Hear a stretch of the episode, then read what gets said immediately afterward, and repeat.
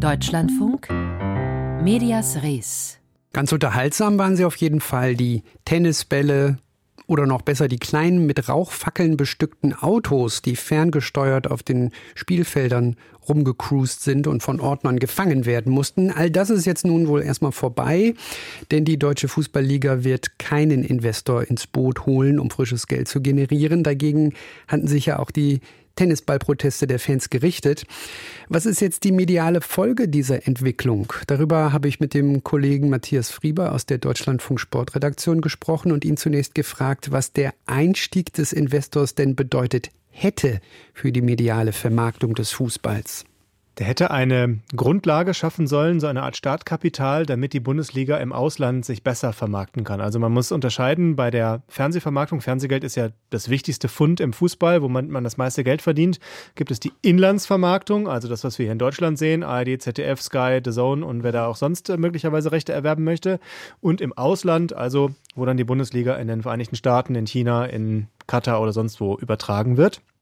Und in den, gerade in der Auslandsvermarktung ist die Bundesliga im internationalen Vergleich sehr weit hinterher. Also im Inland war man ungefähr bei einer Milliarde pro Jahr, die man bekommen hat. Damit ist man schon weit weg von der Premier League. Aber im Ausland ist man noch viele Lichtjahre weiter weg von der Premier League.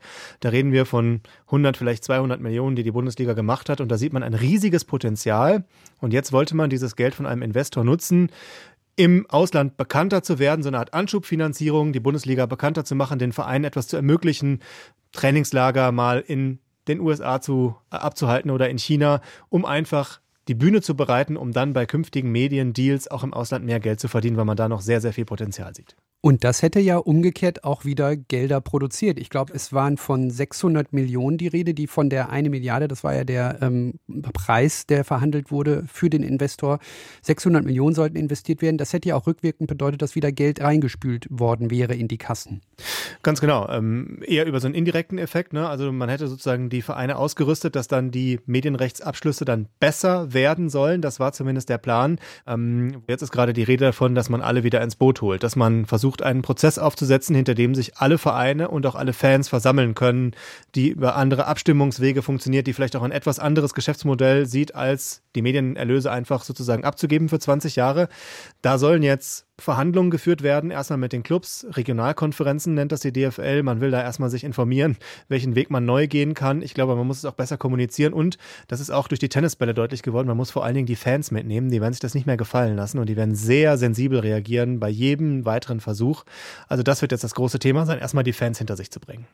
Ich schlage den Bogen zum Anfang unseres Gesprächs. Da hattest du den Inlandbereich angesprochen, also die Fernseh- bzw. Medienrechte, die im Inland verteilt verkauft werden müssen. Denn der Verkauf der deutschsprachigen Medienrechte steht ja an ab der Saison 25-26. Es geht darum, welche Anbieter im deutschsprachigen Raum live und in Ausschnitten vom Fußball aus der Bundesliga und aus der zweiten Liga berichten dürfen.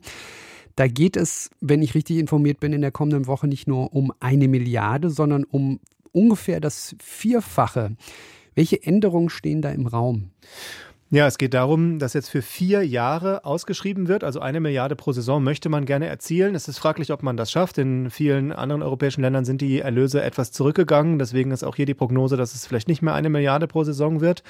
Es geht darum, einmal die Pay-Seite, also die Spiele äh, in voller Länge zu übertragen. Da geht man jetzt neue Wege mit neuen Übertragungstechniken, mit neuen Kameraperspektiven, will neue, man nennt das Leuchtturmspiele machen, wo die Standards höher sind, äh, was die Technik angeht.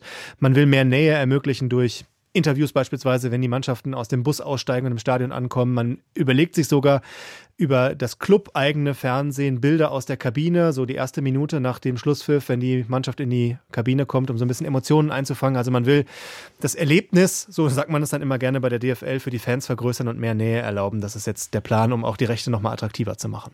Also kein Investoreneinstieg bei der deutschen Fußballliga, das war der Anlass unseres Gespräches. Und über die medialen Folgen habe ich mit dem Kollegen Matthias Friebe gesprochen.